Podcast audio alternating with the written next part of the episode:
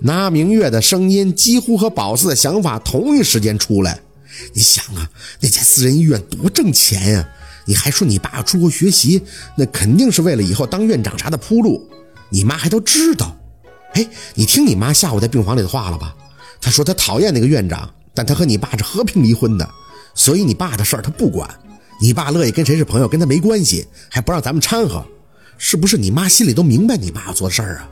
他虽然生气不甘心，但也没法啊。你说我说的对不？宝四不敢讲他说的对不对，只是觉得这么一分析，夏文东的形象在宝四的心里一下子就阴沉上了。这一盘大棋啊，要是能得到这家医院，那你妈离婚这点委屈也不算啥了。这么看来，你妈离婚兴许也是为了配合你爸呢，为了你爸的将来呀。那姥姥的付出呢？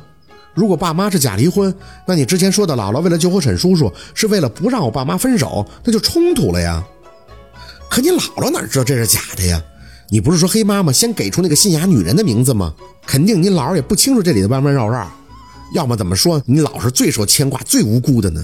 她就是太为你妈操心了。宝四摇头，还是想不明白。妈妈不能是配合我爸的，不然她怎么会不要我爸给她的钱呢？他要是心里什么都知道，就不会卖房子委屈自己了，不是吗？拿明月摇头，大概也没合计到自己分析的漏洞。还有一种可能，那就是你妈知道你爸为啥跟他离婚的，但是很讨厌你爸爸的做法，本来就挺烦那个院长的，结果你爸还要去跟他做戏，这期间肯定难免那个的嘛。他是真生气，也是真的想跟你爸离婚撇清关系，毕竟你爸的这个事儿也挺恶心人的，所以他不用你爸的钱。这么一想就合情合理了吧？宝四前后联系了一下，倒像是那么回事儿了。其实别说若君了，要是夏文东真的想要人家的医院，宝四也会不屑夏文东的做法的。哪怕是宝四岁数小，也喜欢钱，可是要靠利用、靠阴谋去占有别人的东西，这种方式真的很让人不齿。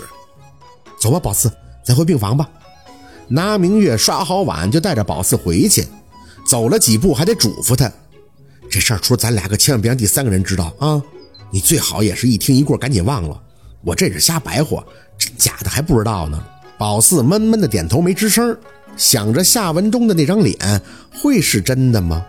可是如果他心里真的没鬼，为什么会因为一通电话而那么生自己的气呢？还有若君儿，他的反应也不正常，不是吗？他说他跟夏文东没了关系，他讨厌信雅院长是他的事儿。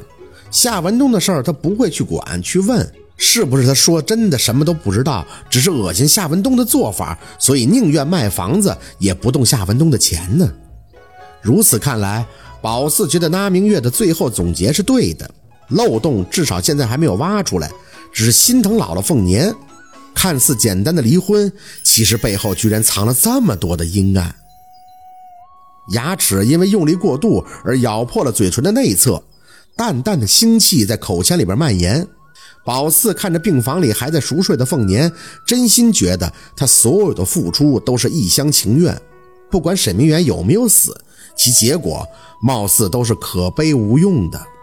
晚上，宝四躺在病床上很久都没有睡着，脑子里边乱糟糟的，像是知道了什么，又像是什么都不知道，一遍遍的不自觉的回想自己趴在地上那辆绝尘而去的汽车。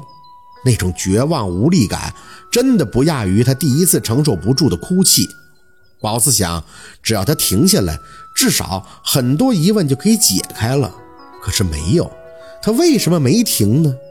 究竟是那明月说他为了宝四他们好，还是他真的讨厌宝四不想搭理他？再或者，他是知道他妈和夏文东的事情了吗？不应该吧，毕竟沈明远临走前一晚的那顿饭吃的是很心不在焉的。说明他听到了凤年求他办的事儿都很郁闷。虽然宝四不知道姥姥具体跟沈明远讲了什么，但可以确定是跟夏文东和陆生朗他妈有关的。所以沈明远不高兴，这说明沈明远是不理解的。那站在这个角度分析，陆生朗跟他舅舅好，自然会跟沈明远一个反应。他要是知道，按他的性格，不会不管不问的。宝四躺不住了，直接起身，真是越想越烦。怎么好像每个人都有秘密，而又不去说，只等你去猜呢？瞄了一眼姥姥系在床尾的红布，想了想，还是偷摸的解了下来，揣进兜里以后，憋着一口气，小心翼翼的出了门，走远了，系在手腕上。沈叔叔，沈叔叔，你还在吗？轻轻的唤了几声，一切如常。宝四有些着急，走到水房门口，扒着门框看着水龙头，再次张嘴：“沈叔叔，你出来吧，我能看到你了。你告诉我，你到底怎么走的？陆星月为什么装着不认识我呀？还有，还有我姥姥到底跟你讲了什么呀？沈叔叔，你快出来呀！我偷摸跑出来的，你要是再不跟我说，我就回老家了。”沈叔叔，哎，肩膀猛地被人一拍。宝四吓得几乎跳起一般的回头看见身后，谁？护士姐姐被宝四强烈的反应弄得一蹦。你在这儿做什么呀？大晚上的，你跟谁说话呢？里面有人吗？宝四咽了咽唾沫，没谁，我就是睡不着，自言自语。他抚了抚自己的心口，哎呦，小姑娘啊，大半夜的睡不着觉也不能乱跑啊，还自言自语，多吓人呀！赶紧回病房吧，啊！宝四点点头，满心不甘地回头看了一眼毫无异常的水房，跟在护士姐姐的身后回了病房。进门以后，看见凤年还闭着眼，心放了放，开始解手上的红布，正要重新系到床尾的时候，就听见凤年的声音悠悠地响起：“别想着去找那个小沈了，红布没那么大的劲儿，冲不到你的。”心一慌，姥姥你……凤年翻了个身，冲向宝四。心里解不开的事儿，总有一天会解开的。你只是个小孩子，就算是现在让你都清清楚楚、明明白白了，你又能做什么呀？路且有的走呢，急什么？宝四不敢再说话，心想在姥姥面前，他还真是透明的一样，自己想啥他都知道似的。一身冷汗的挪动着屁股，坐在熟睡的那明月身边，合计合计也是。就算现在他知道了，又能做什么呢？毕竟他才十二啊，凡事也只有接受的份儿，让他去解决，那就是白菜炒肺，白费。算了，所有的事情一放，宝四就有了一种爱谁谁的感觉。对于沈明远，真是尽力了，信雅也去了，车也追了，摔也摔了。只是沈明远的目的究竟是什么呢？宝四是不知道的。至于宝四的爸妈，他懒得去想了，结果是在这明摆着的，他就是跟那明月分析出个花来都没有用，他们愿意怎么样就怎么样吧，反正眼不见为净喽。一直到离开滨城，上了火车，宝四看着那些渐行渐远的高楼，心里还是会觉得有很多很多的遗憾，包括沈明远的、陆生朗的，以及他自己的。四宝啊，刚才上车你爸跟你说话，你咋都不搭理他呀？宝四回过神儿，嘟囔一声，算是回应，不想搭理。不管咋说，你爸还是不错的。姥姥不是借你爸的光住院啊？那明月像是很懂宝四心的，赶紧在旁边张嘴。妈，宝四还不是向着若君肯定是感觉他爸他妈离婚了，心疼他妈呗。凤年皱眉，哼，不是那回事儿。四宝，老跟你讲，你爸妈离婚是他们的事儿。你将来长大了，有很多事还得靠你爸呢，不要耍小性子，知道吗？那明月一个劲儿的给宝四挤眼睛，妈，宝四肯定知道，你就放心吧。宝四这跟人精似的，不带吃亏的。人精？凤年呵了一声，摇头，哼，小聪明一肚子，精我倒是没看出来。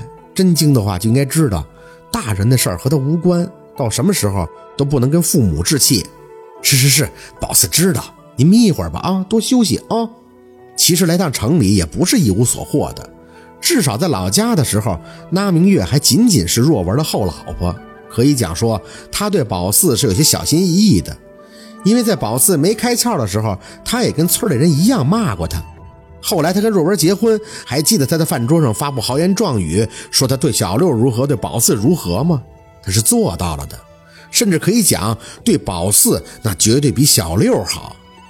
他虽然有时候脾气上来也会跟宝四吼，但是不敢打他，像是怕什么？大概是怕人诟病吧。毕竟他自己给自己已经定位为后妈了，所以大多数时候宝四都感觉他俩的关系有些微妙。宝四在家里也是尽量避免跟他有冲突的，因为知道他不好处理。凤年咋打他骂他都不会有人挑毛病，但是那明月不行。也正是因为他自己清楚这一点，就弄得他俩的关系有些不远不近了。但是现在不会了，他俩都找到了一种交往的模式，有点像是忘年的闺蜜好友。虽然是通过共同揣摩宝四父母关系这事儿从而亲近的，过程呢也属于有些不可思议以及无语，但心的确是拴在一起了，就像是有了共同的秘密，自然也就有了相守的那种默契。回去的车票是若军提前给买好的，卧铺比来的时候舒服了很多。宝四坐得累了，就爬上中铺，趴在床上看着对面下铺闭眼睛休息的凤年，心里默默地说着：“姥姥，你一定要等我长大，等我赚钱，我要让你享好多好多的福，让你真正的以我为荣。”火车开了一夜，到了白山村的村口，已经是中午了。宝四隔着车窗玻璃，远远的就看见了站在村头路边，正一脸期盼等着他们的若文和小六。姥姥，你们快看，二舅和小六在等咱们呢。那明月当时就激动地趴在窗户上，真的，你说说，我就打个电话说今天能到，也没告诉他们俩具体时间呀，也不知道等了几个小时了。凤年也笑，哎，终于回来了，我是捡条命回来的呀。那明月不悦，那是阎王爷不要你，啥叫捡条命啊？人家医生说了，等你创造奇迹呢啊。凤年点头，对。创造奇迹，奇迹。